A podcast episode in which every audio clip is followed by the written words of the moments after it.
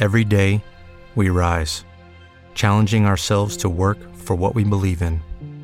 At U.S. Border Patrol, protecting our borders is more than a job, it's a calling. Agents answer the call, working together to keep our country and communities safe. If you're ready for a new mission, join U.S. Border Patrol and go beyond.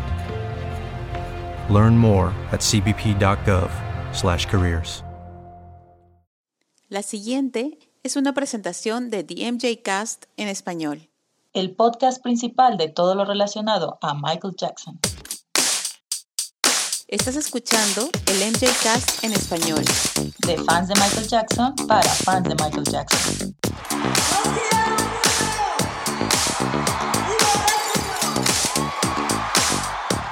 Bienvenidos a el MJ Cast en español, tu fuente de noticias y discusión acerca de El Rey del Pop.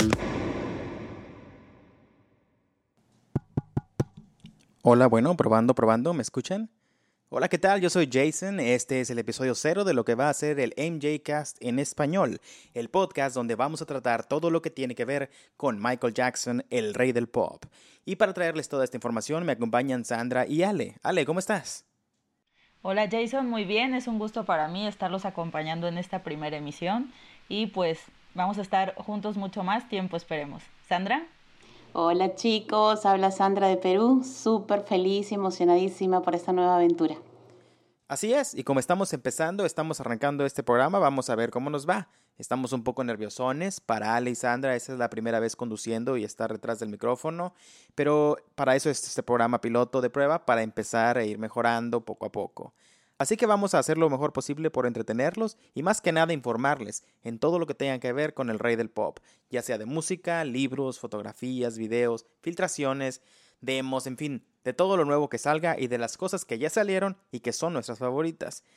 Nos gustaría aclarar que este programa es un derivado de un podcast australiano que se llama The MJ Cast, conducidos por Jamin y Q, que son grandes fanáticos de Michael Jackson, y empezaron su podcast en febrero del año pasado, y ahora nosotros estamos lanzando el mismo show, pero en la versión en español, para toda la comunidad de habla hispana que están interesados en Michael y que también tienen el interés y el derecho de informarse de todo lo nuevo de Michael.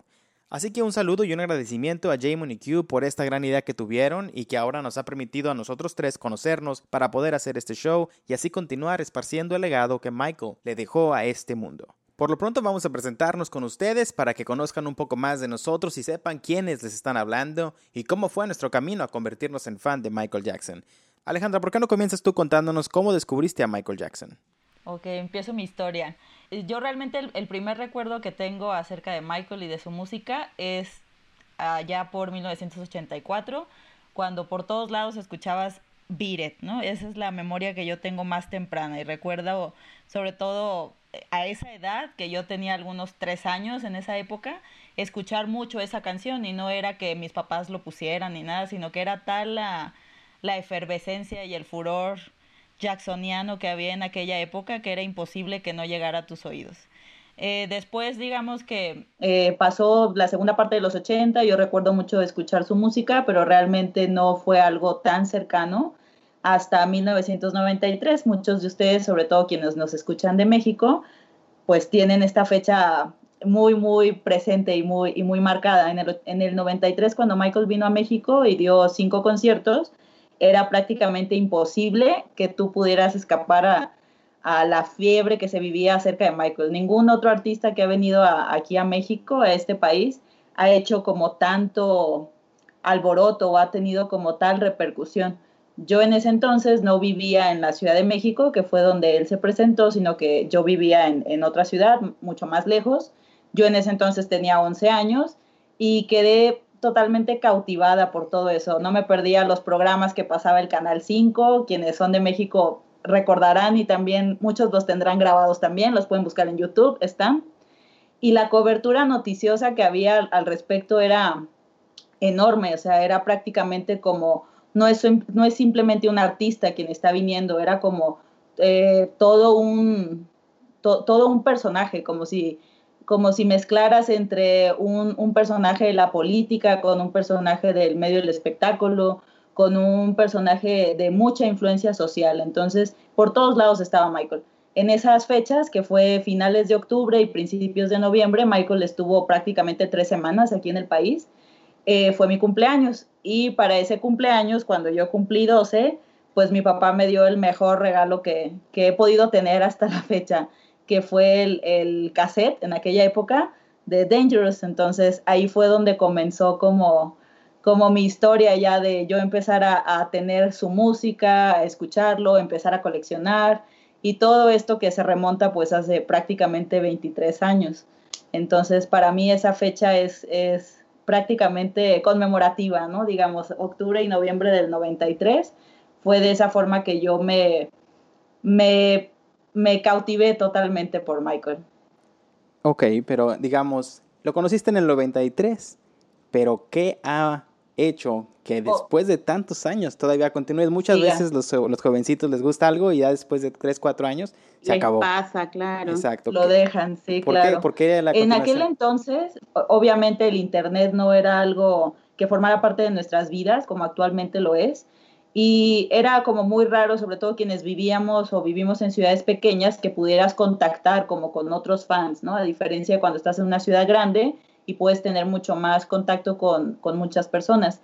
En aquel entonces a mí lo que me cautivó fue su música, o sea, la, experiencia de vivir su música, aunque en aquel entonces fuera en un idioma que yo no entendía, yo me empecé a involucrar mucho incluso eh, con el idioma inglés, ¿no?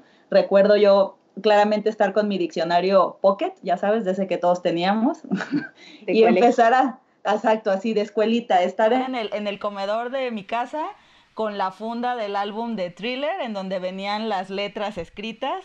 Y, e intentar traducir la canción. La primera que traduje fue The Girl Is Mine, que estaba bastante accesible o bastante amigable para poder hacer la traducción.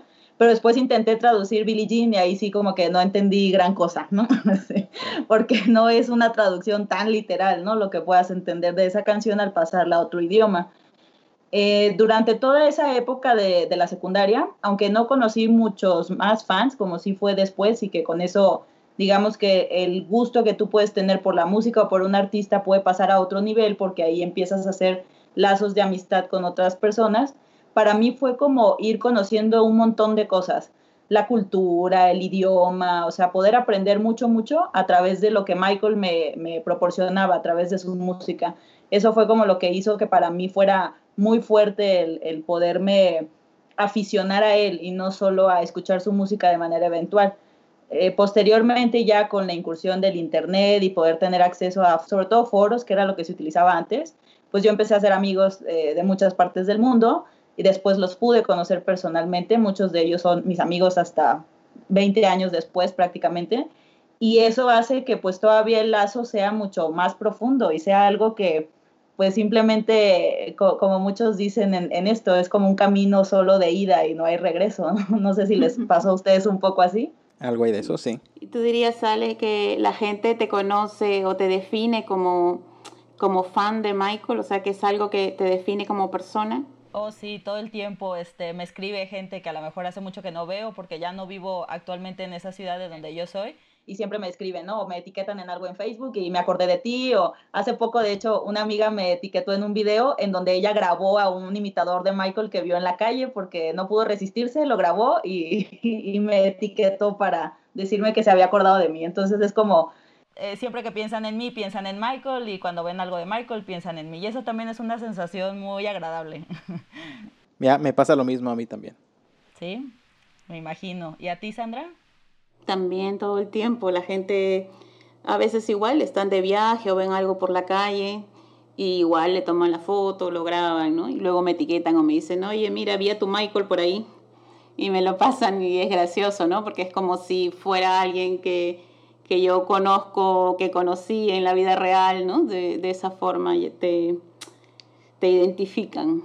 Sí, porque de alguna u otra forma ellos, la forma que tuvieron de acercarse, por así decirlo, o de, o de poder familiarizarse con algún aspecto acerca de la música de Michael, pues muchas veces es a través de nosotros, por la cercanía. Eso sí. Exacto. ¿Y tú, Sandra, eh, cómo te empezaste a ser fanática de Michael Jackson? Pues bueno, yo desde que tengo uso de razón, ¿no? desde que puedo tener mis primeros recuerdos, siempre he sido melómana, ¿no? Siempre he estado muy, muy cerca a la música. Ahora yo soy mayor que Ale, 10 años mayor, entonces a finales de, bueno, a mediados de los 70, el tema de la música era mucho más fuerte que la televisión, ¿no? Y la gente vivía rodeada de música, era una época donde la música era eh, lo predominante en la cultura. Y yo siempre, además, he sido muy eh, fanática en general de la música, ¿no? Mis primeros recuerdos son sobre James Brown, que fue la primera música a la que yo le presté atención y desde muy chiquita era súper fanática de toda la música que fuera negra, ¿no? Del funk, el rhythm and blues. Y siempre me gustó ese tipo de música, ¿no? Además de la música disco, que era lo que, lo que estaba de moda y lo que pasaban por la radio y la televisión. Pero bueno, cuando salió Off the Wall, que ya fue terminando la década, yo estaba un poquito más grandecita como para recordar. Igual estaba muy pequeña, pero ya estaba un poquito más grandecita, entre 8 y 9 años. Y eh, Off the Wall llegó a mi casa porque mi mamá trajo el álbum, el vinilo, que todavía lo tengo. Como a mí me gustaba mucho la música, pues me compraban álbumes. Eso era lo que yo coleccionaba desde muy pequeñita. Y mi mamá ya tenía, digamos, una, una amiga que era una proveedora que le, eh, enviaba álbumes y le decía, enséñaselos a tu hija a ver si quiere este, si no me lo devuelves, ¿no? Era como su, su proveedora, tenía una tienda. Entonces ella llegó con el álbum y me dijo, Sandra, me dicen que este, este disco te va a gustar seguro, porque está buenísimo. Pero mi mamá pues fue inocentemente me lo dio, ¿no?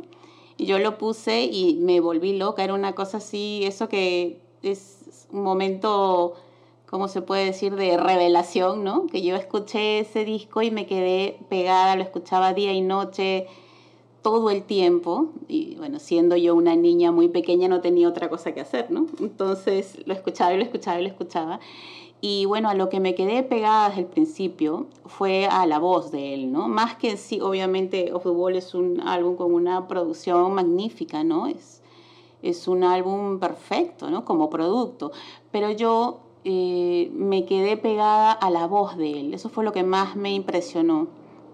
Y bueno, poco tiempo después, en, mi percepción, salió eh, Thriller y ya con eso pues ya se redondeó la cosa. Pero cuando salió ese álbum yo ya era súper fanática de Michael. Ahora, yo era muy pequeña y no lo relacionaba a él con el otro Michael, el de los Jacksons. Para mí era otra persona, yo no sabía quién era y no me importaba mucho quién era. Estaba yo pegada en sí con, con la voz más que con otra cosa.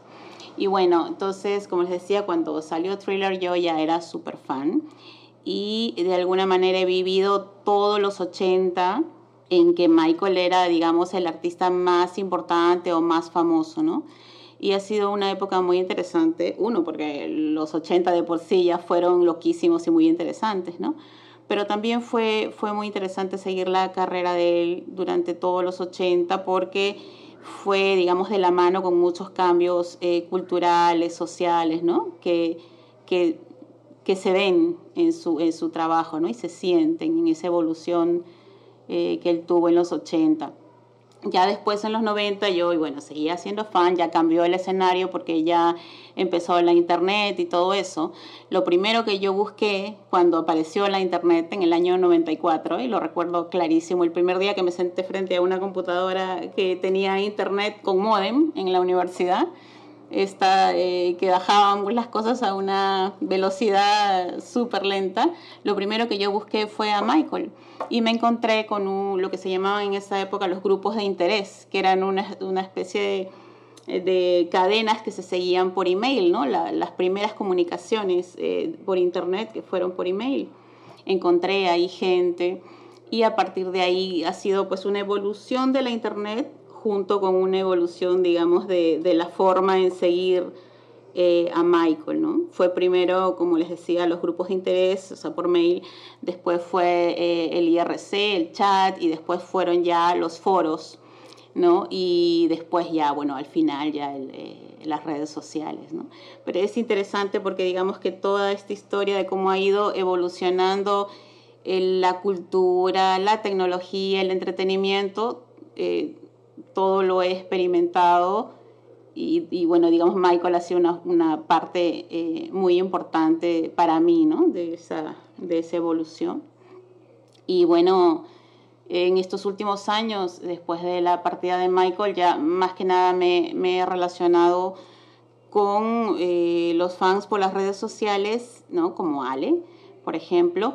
Y este, bueno, al ya no estar Michael, tú cambias ya eh, lo que haces, ¿no? Y tu forma de estar, de seguirlo, es a través de los proyectos que, que surgen a partir de la música de Michael, ¿no? que no necesariamente son las cosas que se producen con el material de él, sino que pueden ser muchas otras cosas. ¿no? Proyectos muy interesantes que se han estado haciendo en estos últimos años y de los que ya vamos a estar hablando en este podcast en los próximos episodios. Pues es interesante, Sandra, de que a ti te tocó una época que a la mayoría de nosotros no nos tocó o a la mayoría de los fanáticos no les tocó, que fue la transición, por ejemplo, a muchos les tocó de Dangerous a History, a otros de History a Invincible, y ya los, nosotros los más jóvenes, ¿verdad? Nos tocó de History. nos tocó... Eres un bebé, un bebé. Eres un bebé. Soy un bebito. Ya nos tocó de Invincible a, a Michael, o sea, o, o Number Ones, qué sé yo. Entonces la, la efervescencia que había de disco a disco en estos discos no era tan, tan grande como a ti te tocó de Off the Wall a Thriller, cuando fue de donde Le- empezó, básicamente, le tocó vivir a lo- donde lo se prendió superbueno, todo. ajá. Eso se me hace súper interesante.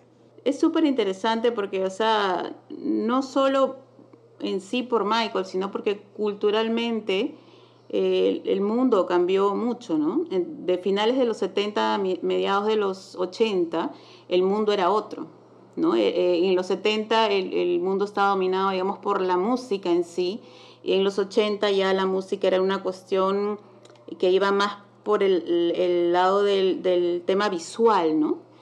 Y bueno, Michael, Madonna, Prince se convirtieron en las primeras, eh, o en las únicas que ha existido mega estrellas, ¿no? Super mega estrellas que cambiaron, digamos, el entretenimiento en sí, ¿no? O sea, la forma de consumir la música cambió totalmente, ¿no? Fue el nacimiento de MTV, ¿no? O sea, es- esa evolución de Michael ha ido eh, a la par con cambios eh, culturales, ¿no? Muy interesantes que yo, bueno, he tenido la suerte de vivir y de los que Michael fue este, de alguna manera creador también, ¿no? Porque él fue el pionero de los, de los eh, videos musicales, ¿no? Y, de muchas otras cosas que tienen que ver con esta, este estatus de mega estrella que antes de, de la televisión no existía, ¿no? Sí, pues ha de haber sido una locura estar presente cuando él sacó Thriller, cuando sacó todos estos videos y los conciertos y las noticias. Fue loqui- loquísimo porque él era, pues, él era lo máximo, ¿no? Era lo máximo, era de lo que todo el mundo hablaba, ¿no? O sea, salía un video de él y al día siguiente todo el mundo lo comentaba en el mercado, en el colegio, en los periódicos, ¿no? Era, era muy, muy interesante.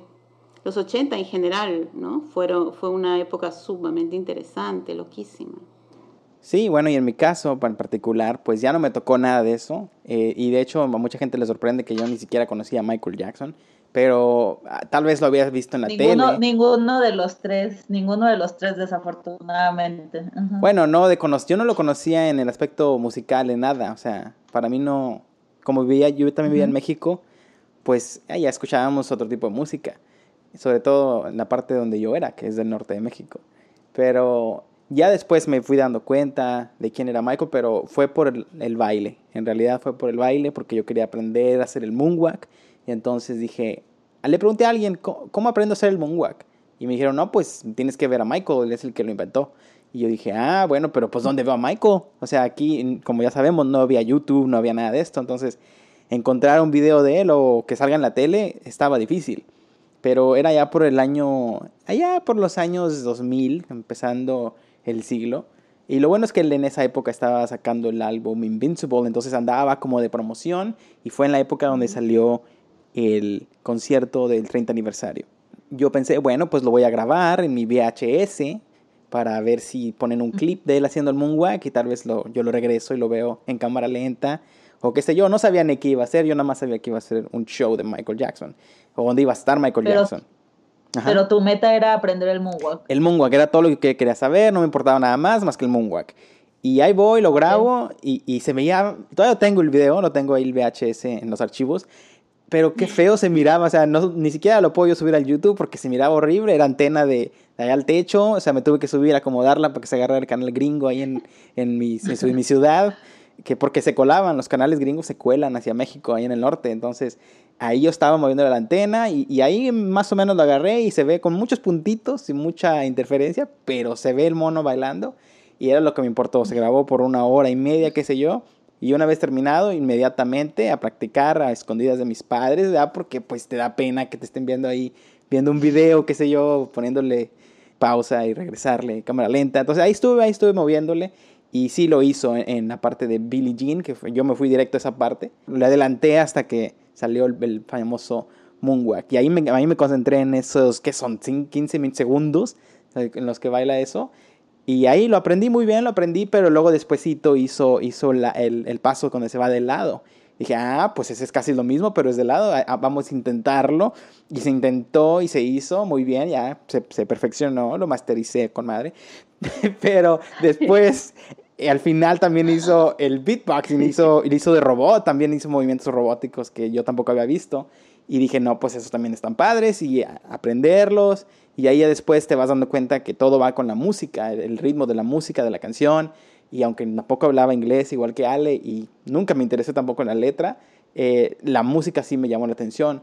Entonces fue cuando me empecé a ver las otras canciones también para ver qué pasos. Dije, a lo mejor en las otras canciones hace pasos diferentes. Sí los hace. Y aparte las rolas llevaban otros ritmos. Y fue cuando ya se juntaba el baile con la música. Y de ahí en adelante es explorar y conocer y buscar más y más del material que Michael Jackson ha creado porque aparentemente todo lo que ha hecho está bueno. O sea, no hay nada que esté mal, todo básicamente son éxitos, todos son hits. Está difícil, hemos visto muchos artistas donde un álbum, una canción está buena y ya las demás no, pero aquí checas el álbum o, oye, cada rol está bien, o sea, es espectacular la forma en que él hacía sus álbumes a la perfección y como él mismo quería que cada canción fuera un sencillo. Claro, entonces podemos decir que tú eres un fan del concierto del 30 aniversario de ahí. Eh, de ahí, fue donde te, te enganchaste. La verdad que sí. Y se puede decir también de alguna forma que tú has sido como de, de adelante para atrás. O de, no sé cómo se dice. Sí, pues yo empecé en el 2000, porque yo ni siquiera compré el, el disco en esa época tampoco, pero escuchaba la rola de You Rock My World en el radio, la, la daban de vez en cuando, pero mi, mi, enfoque siempre fue, siempre fue el baile.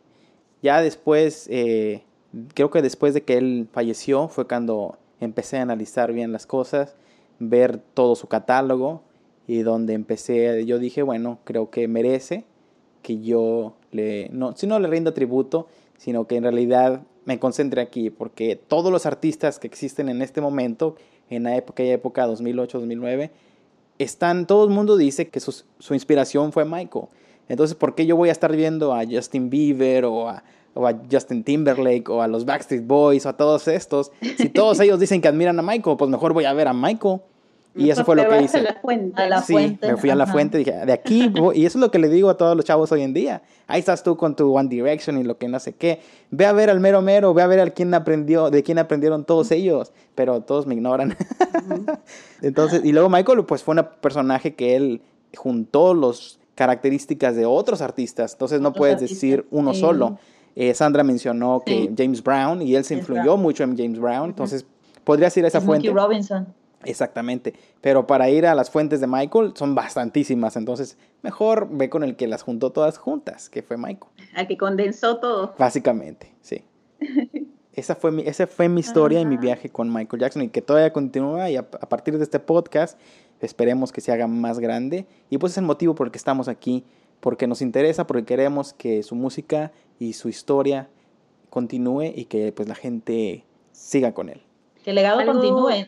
Exacto. Y es interesante ver cómo estamos en tres décadas diferentes todos, ¿no? O sea, tú empezaste en los 2000. Uh -huh. eh, Sandra le tocó la transición entre fines de 70, principios de 80 y yo soy principios de los 90, entonces va a ser muy interesante poder comentar nuestras experiencias desde el punto de vista del de momento que estaba, que estaba viviendo el mundo, ¿no? Porque Ajá. esa perspectiva a partir de que el Internet incursiona, pues el mundo ha cambiado, ha dado un giro de 180 grados y ya no descubres igual la música, ya no descubres igual a los artistas como lo hicimos en aquel entonces, quienes tuvimos oportunidad de hacer la transición a, al Internet y que antes teníamos que esperar a que saliera en el periódico, saliera en una revista, que te enterabas de las noticias en la tele, porque si no, no tenías forma de, de, accesar a más información, a menos que te cartearas también con otros fans del mundo, ¿no? Que era por carta, así tal cual, que esperabas al cartero con singular alegría que te trajera la carta que ya llevaba dos meses que te habían mandado del otro lado del mundo, y así era como nos comunicábamos antes. Igual uno se enteraba, porque yo también, bueno, me he carteado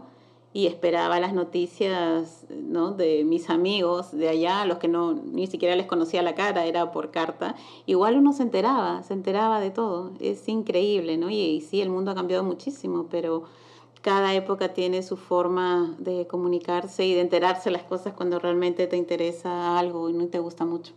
Exactamente. Bueno, algo muy, muy lindo creo de, de este proyecto que hemos empezado es el hecho de poder ir, digamos, a otro, a otro nivel, ¿no? De esta experiencia de ser eh, melómanos y específicamente fans de un artista. Eh, gracias al NJCast eh, y a otras fuentes de información nos hemos podido enterar en estos últimos años de proyectos maravillosos que van más allá de la música, ¿no? Son, por ejemplo, proyectos académicos, ¿no? Que tienen que ver con la cultura, ¿no? En general con, con, la música y con otras cosas que van, digamos, por el lado de las universidades, por ejemplo, donde se estudia Michael. O hay libros que hablan sobre la industria del espectáculo, sobre cuestiones técnicas, sobre un montón de cosas, o sobre cine, qué sé yo, ¿no? Donde también está Michael, ¿no? Entonces, por eso nos, nos pareció súper, súper eh, bacán, como decimos acá en Perú, ¿no? Esta invitación del NJCast para poder seguir esto que hacen ellos, que es una labor de información que a mí me parece fabulosa, ¿no? Muy profesional, muy bien hecha, muy organizada y a eso queremos llegar nosotros y poder ofrecer, digamos, esto que nosotros recibimos a través del NJCast a nuestros amigos que hablan español. Así es. Eh, a mí también el MJCast, cuando yo, justo esto que hablamos de cómo hacer amigos alrededor del mundo, a través de los grupos en los que estás actualmente, sobre todo las páginas por las que actualmente estamos más en contacto, son páginas, son fanpages de Facebook. Yo fue como, como conocí el MJCast, cuando los empecé a escuchar, me pareció una propuesta muy, muy profesional, como comenta Sandra. Eso hasta pareciera que ellos se dedican, Jamon y Q se dedican a eso, que lo hacen de manera profesional y no lo hacen como una aproximación de fans. Eh, este programa, como, como sabemos nosotros y como quizá muchos de, las personas que nos están escuchando vayan a poder ir descubriendo a lo largo del tiempo, ya han podido tener entrevistas con personajes muy, muy importantes e incluso con familia de Michael. O sea, el MJCast ha, ha llegado a permear no solamente en la parte musical de, de la carrera de Michael, sino también ha ahondado en otras facetas, por lo cual a mí me pareció una propuesta muy interesante por lo completa que es la, la aproximación que ellos tienen. Cuando nos hicieron la, la invitación, pues yo estuve súper, súper encantada y me sentí muy, muy honrada y muy agradecida por porque me consideraran. Pero pues nada de esto podría ser posible si no hubiera sido por ti, Jason, porque pues ahora tú nos vas a contar cómo fue que se hizo este, este primer enlace con ellos. Bueno, pues yo soy fanático de los podcasts, me gusta escuchar podcasts en el trabajo, entonces escucho de diferentes, de deportes, también tecnología, de comedia, qué sé yo. Y en uno de esos días de ocio dije, pues, ¿no habrá algún podcast de Michael Jackson donde expliquen cosas de él? Y me puse a buscar ahí y no hallé muchos, los que hallé eran viejos. Entonces, de repente salió el The MJ Cast, estos chavos, y las fechas eran muy recientes. Entonces empecé a escuchar y fue cuando ahí los descubrí, simplemente buscando podcasts. Y me encantó su forma de dar las noticias. Sobre todo para mí lo importante eran las noticias porque hay cosas que yo no me entero, que no sé, de, porque yo no soy parte de estas redes sociales que ustedes son. Nunca lo fui, nunca las encontré. Entonces eh, me encantó de que ahí tenía... Y nosotros a ti. ahí tenía yo la información con ellos y algún día loco se me ocurrió, ¿por qué no hacer esto para la gente como yo? Que no está en contacto en las redes sociales, que andan en el Internet y que tal vez les encantaría, como a mí, escuchar este tipo de información en un podcast, pero en versión en español. Y fue cuando me contacté con ellos y les hice la propuesta. Y ellos, eh, muy emocionados, respondieron que les parecía bien, pero querían aún así expanderla y me presentaron con ustedes y ahora pues aquí estamos los tres haciendo el primer episodio, pues gracias a Jamon y Q. Y vamos para adelante, vamos a ver qué pasa, esperamos como dices tú que nosotros también podamos tener capítulos así de interesantes donde traigamos gente que otros fanáticos que también conocen mucho de Michael y no sé, a lo mejor también alguien que con, haya trabajado y conocido a Michael Jackson en persona, ¿no? Sería, sería lo máximo, pero vamos a ver qué pasa. Vamos a ver.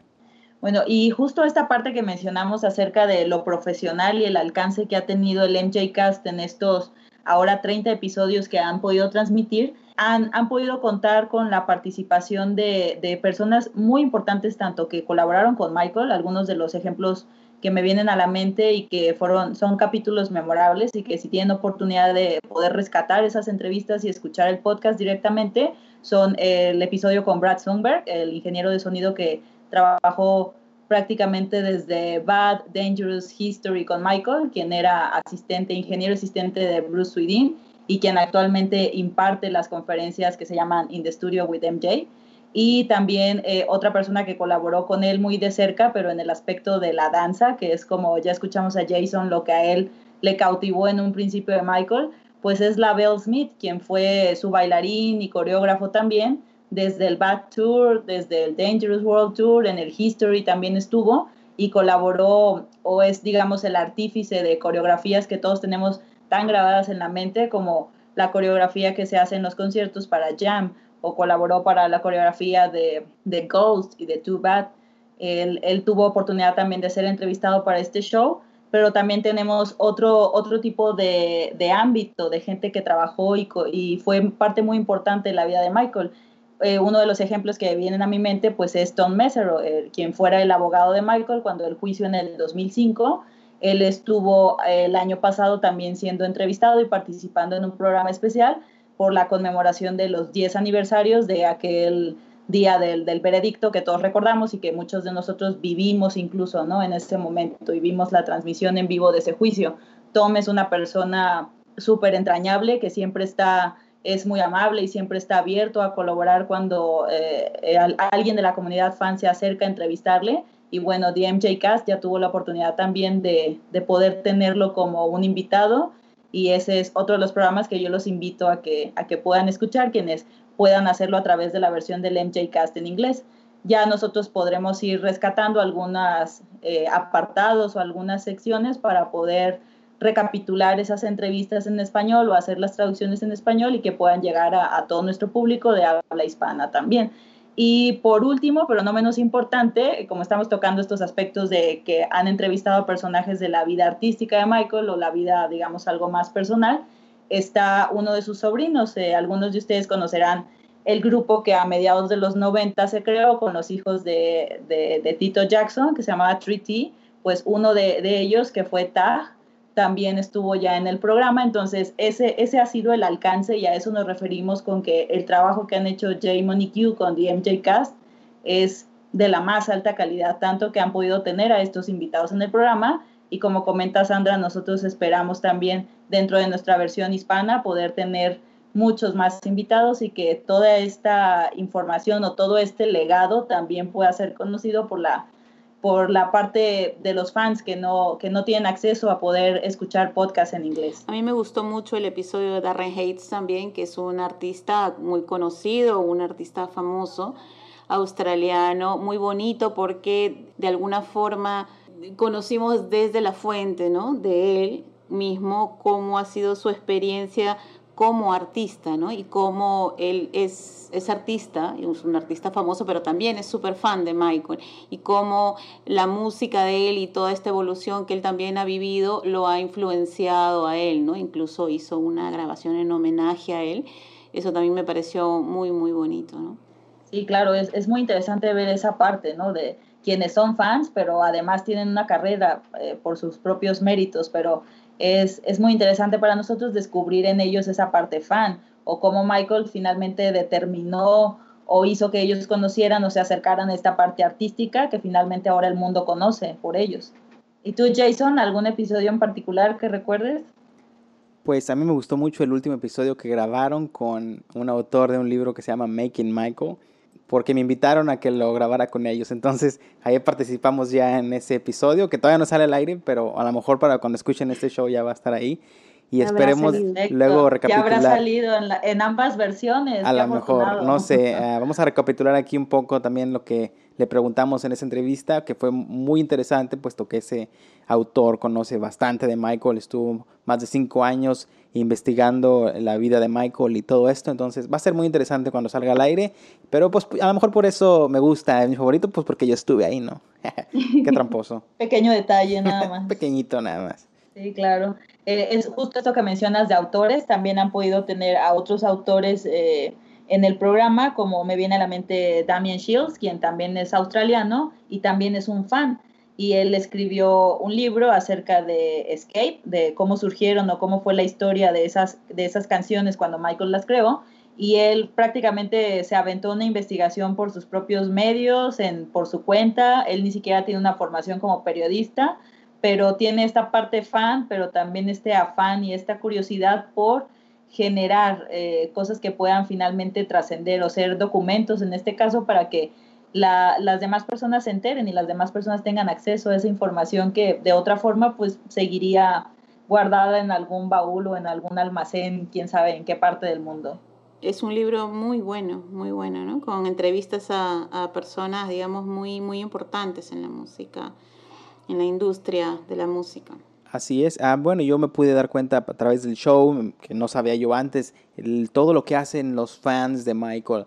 Eh, hacen remixes, ah, como dices tú, escriben libros, hacen a veces revistas, publicaciones, blogs, que pues uno ni en cuenta, pero que lo hacen tan, tan bien y tan profesional que a veces, y muchas de las veces es hasta mejor de lo que la misma compañía Sony de Michael Jackson producen muchas de las veces. Claro, es, impresionante ver, ver la calidad que tienen esos productos, llámense libros, remixes, discos o simplemente escritos en blogs o, esta parte que mencionó Sandra, ¿no? De, la academia, esta parte académica que cada vez se está abriendo más esta discusión, mucha es eh, iniciada por fans, 100%.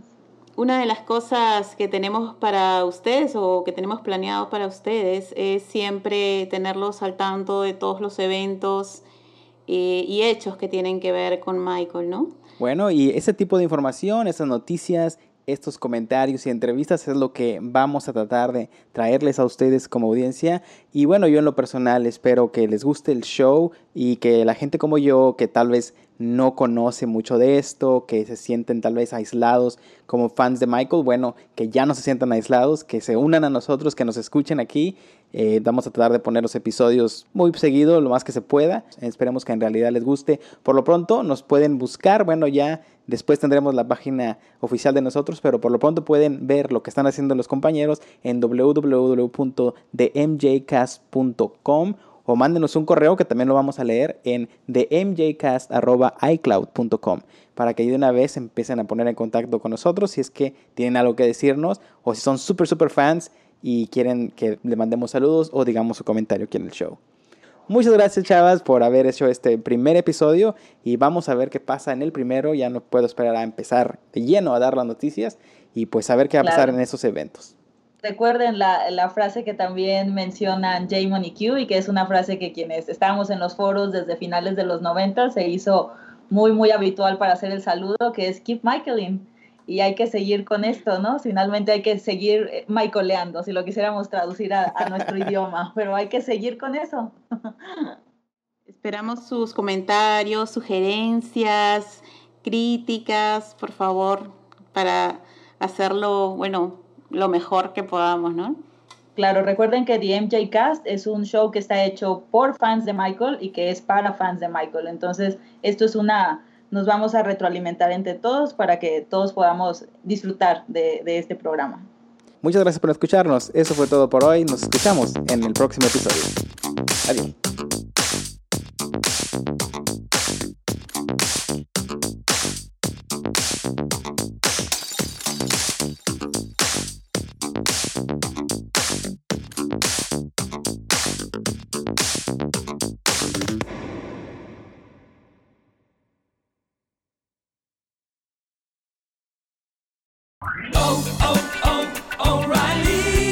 ¿Necesitas ayuda? En O'Reilly Auto Parts te ayudamos. ¿Necesitas algún consejo? Te aconsejamos. Nuestros profesionales en autopartes están siempre disponibles para ayudarte a encontrar lo que necesites. Excelente servicio al cliente es solo una de las ventajas que ofrece O'Reilly Auto Parts. Los profesionales en autopartes. Oh, oh, oh, O'Reilly Auto Parts.